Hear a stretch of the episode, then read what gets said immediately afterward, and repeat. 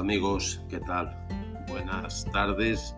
Espero que hayáis pasado una feliz semana y si estáis aquí escuchando el cuenta kilómetros es porque os gusta el programa y espero que, sea así.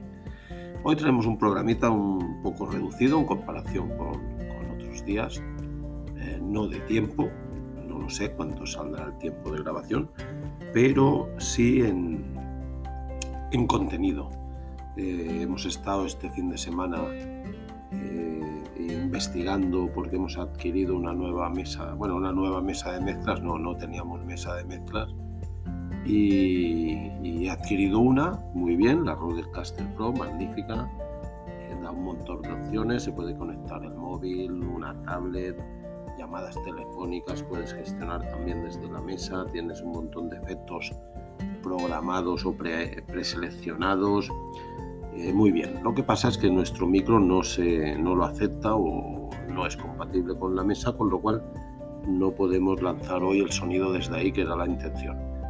Pero bueno, lo hacemos de forma convencional, que el sonido tampoco es que fuese eh, malo, pero bueno, eh, queremos ir creciendo en el podcast y, poco a poco vamos añadiendo componentes al programa para que suene mejor y y salga con, con más facilidad. Pues nada, sin más que decir, esto es el cuenta kilómetros, ya lo sabéis, y yo soy Francis Rodríguez.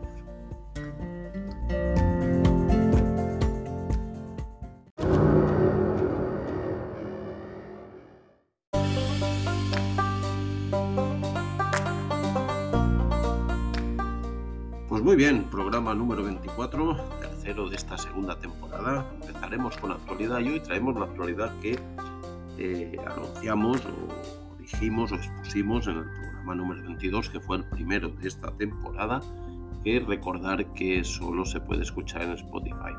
Pues traemos estas noticias al programa número 24 también para que todos estéis al corriente de ellas.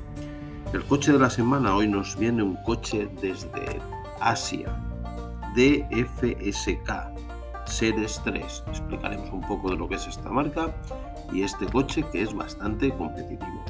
Haciendo kilómetros nos trasladamos, seguimos en nuestra serie de pueblos eh, amurallados y nos vamos a Buitrago de Lozoya, la comunidad de Madrid. Y la receta, como siempre, espectacular. La anunciaremos al final del programa. Quédate con nosotros y sabrás lo que cocinamos en este programa número 24. Ya.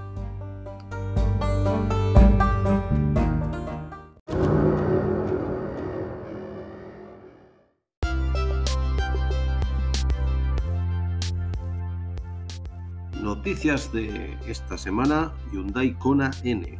42.100 euros es el nombre de lo que vamos a anunciar a continuación ya a la venta la versión más deportiva del Kona N, con un motor de 2 litros sobrealimentado que rinde 280 caballos y acelera de 0 a 100 en 5,5 segundos. Seat Arona es el preferido de los consumidores españoles en los seis primeros meses de este año. El Kia C llegará al mercado en este último trimestre del año con pequeñas renovaciones que lo hacen más dinámico. Ópticas traseras renovadas en el frontal encontramos también unas luces más afiladas que le dan un toque más agresivo con entradas de aire mayores que se conectan con el paso de rueda y con el nuevo logo de Kia que le dan un toque deportivo espectacular. Y por último, Aston Martin, el DB11, aumenta su potencia en 25 caballos. El sub de lujo de la marca, con esta suma de caballos del motor V8 de 4 litros, alcanzará los 535 caballos de potencia mejorando sus prestaciones y alcanzando los 309 km hora.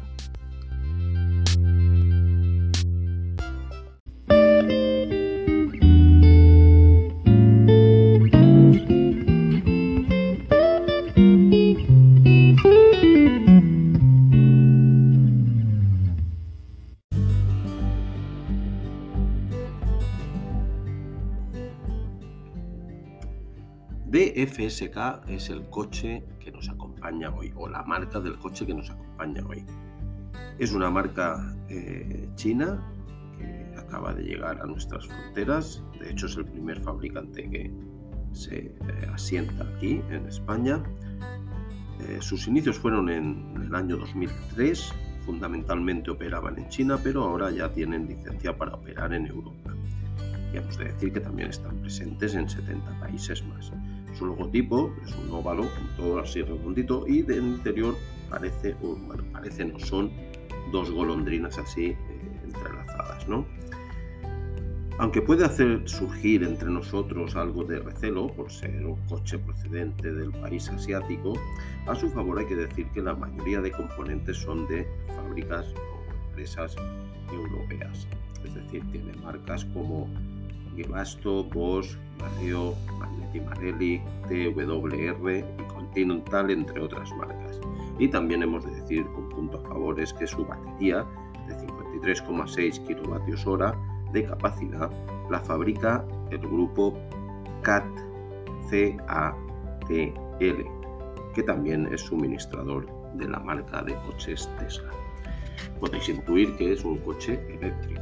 Sí, DFSK Series 3 es un coche eléctrico, totalmente eléctrico, tipo de batería es de iones de litio, capacidad de la batería es de 53,6 kilovatios hora, potencia máxima de 163 caballos, par máximo de 300 newtons metro, está muy bien estas dos cositas, de 0 a 100 en 8,9 segundos, velocidad máxima de 155 km hora, consumo mixto de 17 kilovatios hora a los 100 km, emisión de gases CO2 por supuesto cero, autonomía de 329 km, está bastante bien. Tiempo de carga en una estación de 63 kilovatios de potencia serían 30 minutos entrando con el coche con la batería no descargada del todo, sino en un 20%. En 30 minutos se nos colocaría en un 80% de carga. El precio de este coche es unos 34.995 euros, es decir, unos 35.000. Tracción delantera, neumáticos 225-55R18, cambio automática de una sola velocidad, frenos de disco, discos ventilados adelante y discos normales atrás, pesa 1.645 kilos. Ya sabéis, todos estos coches eléctricos con las baterías son coches muy pesados.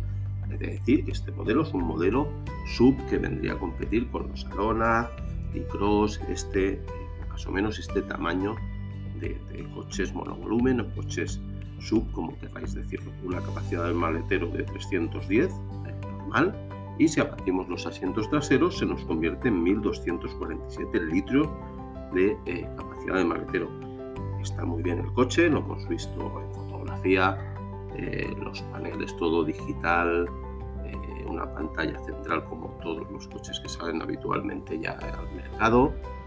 Eh, muy bien, un coche que sinceramente o particularmente me ha dado buena impresión.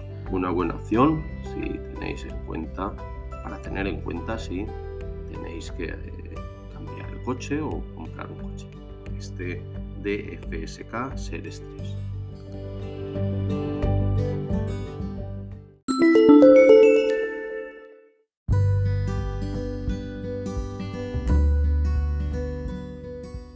Seguimos con nuestra sección de los 10 pueblos amurallados más bonitos de España y hoy nos detenemos en la localidad de Buitrago de Lozoya, en la comunidad de Madrid. Es un municipio y localidad del norte de la Comunidad de Madrid situada a los pies de la Sierra de Guadarrama. 1959 habitantes son los que había censados en 2020. Recibe su nombre gracias al río Lozoya que circunda la localidad. Buitrago destaca por la conservación de su antiguo recinto amurallado y su casco antiguo está declarado bien de interés cultural. Las referencias históricas datan del siglo I a.C., pero no hay ningún vestigio material que lo avale.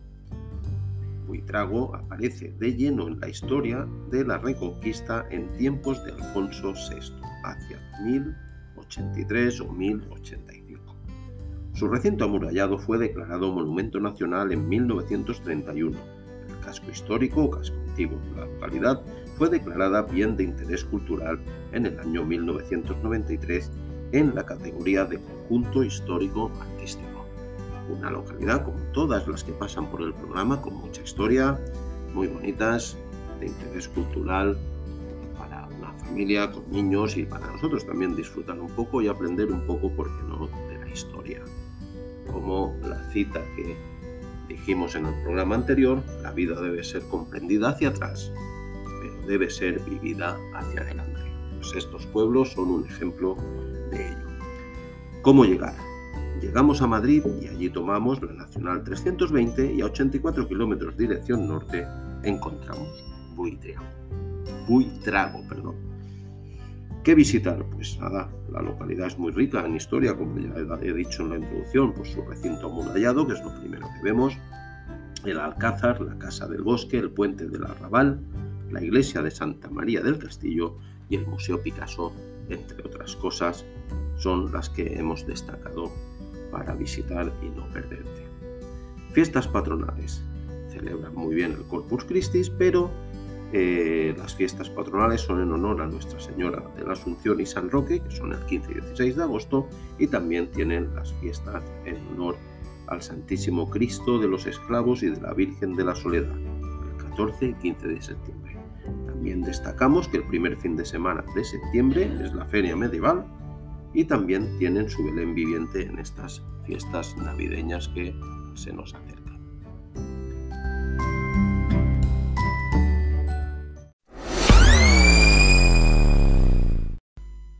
La sección más rica del programa y la más interesante y si más no, la más apetecible, el buen comer.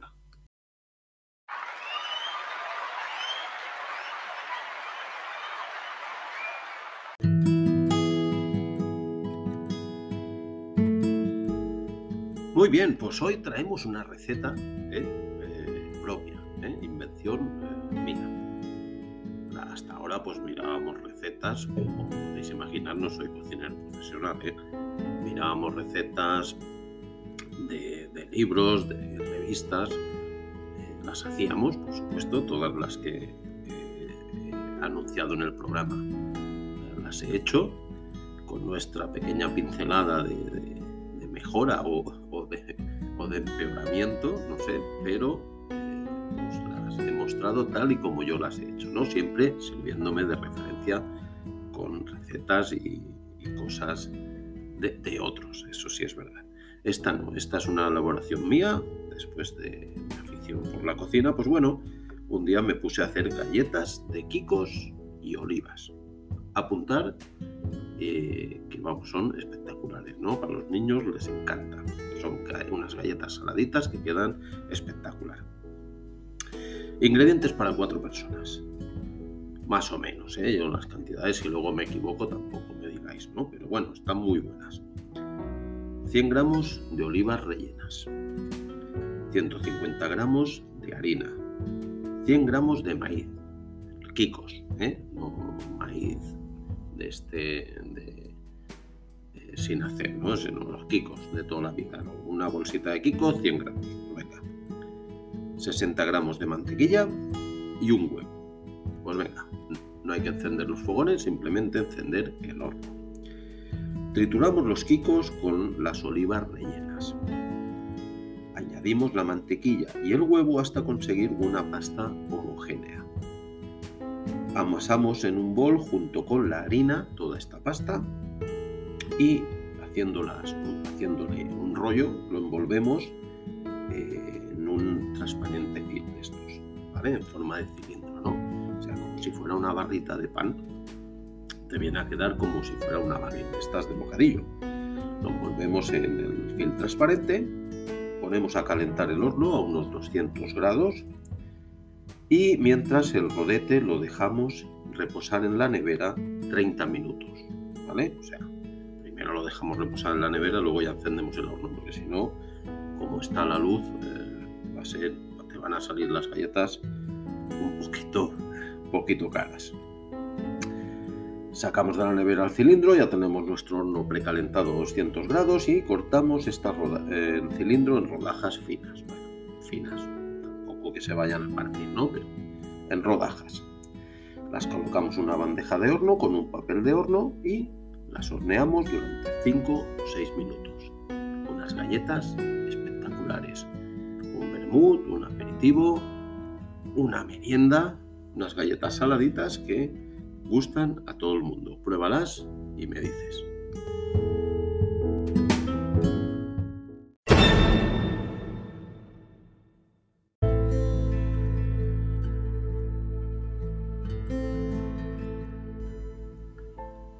San Agustín dijo una vez, la medida del amor es amar sin medida. Pues bien, ya sabéis, amar sin medida es lo que nos conviene a todos. Hasta aquí el final de este programa número 24. Espero que haya sido, como siempre, un programa de vuestro gusto, de vuestro agrado. Y nada más, eh, hemos añadido un pequeño efecto este de los aplausos que habéis escuchado de nuestra mesa de mezclas nuevas. Teníamos mono de poder introducir algo Espero en próximos programas ya poder utilizarla porque la verdad es que da muy buena calidad y muy buenas opciones para crecer en el podcast. Y nada más, eh, Confucio dijo, aprende a vivir y sabrás morir. Hasta la semana que viene amigos, un abrazo.